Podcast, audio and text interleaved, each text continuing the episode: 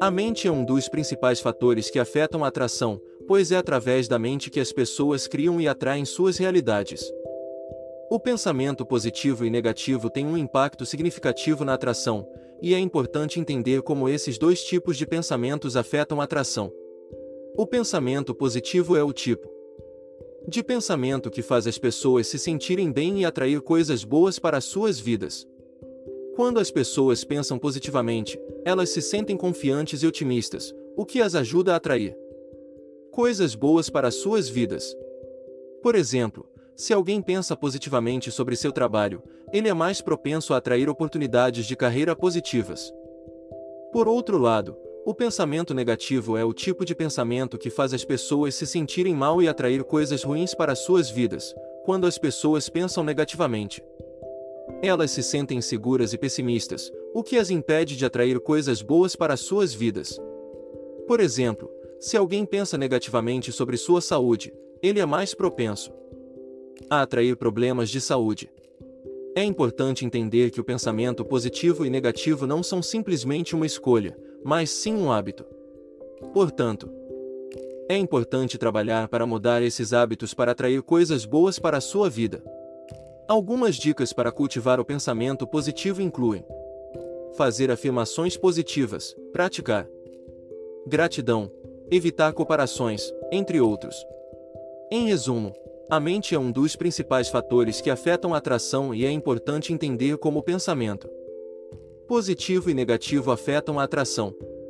O pensamento positivo atrai coisas boas, enquanto o pensamento negativo atrai coisas ruins. Portanto, é importante trabalhar para mudar esses hábitos. Para atrair coisas boas para a sua vida. Assim como o pensamento, as crenças também têm um impacto significativo na atração. As crenças são os pensamentos e crenças que as pessoas têm sobre si mesmas, o mundo e os outros. As crenças limitantes são aquelas que impedem as pessoas de atrair o que desejam em suas vidas. As crenças limitantes são geralmente baseadas em experiências passadas ou crenças adquiridas, e podem ser inconscientes. Por exemplo, alguém pode ter a crença de que não é digno de amor devido a experiências passadas de rejeição, o que pode impedir essa pessoa de atrair relacionamentos amorosos saudáveis. Para superar as crenças limitantes, é importante identificá-las e questioná-las. É preciso questionar se essas crenças são verdadeiras e se elas realmente servem para seu bem-estar. Além disso, é importante substituir essas crenças por novas crenças mais positivas e saudáveis. É importante lembrar que mudar crenças pode ser um processo desafiador e demorado, mas com o tempo e a prática, as crenças limitantes podem ser superadas. Algumas dicas para superar crenças limitantes incluem: praticar meditação, para se tornar mais consciente das crenças e pensamentos negativos. Escrever afirmações positivas para substituir as crenças negativas. Expor as situações que geralmente evitamos para desafiar as crenças limitantes. Fazer um trabalho interno para entender por que essas crenças se formaram e qual a sua função para você.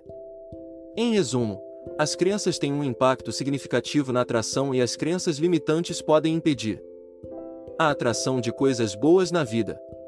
Identificar e questionar essas crenças e substituí-las por crenças mais positivas e saudáveis é importante para superar as crenças limitantes e atrair o que deseje em sua vida.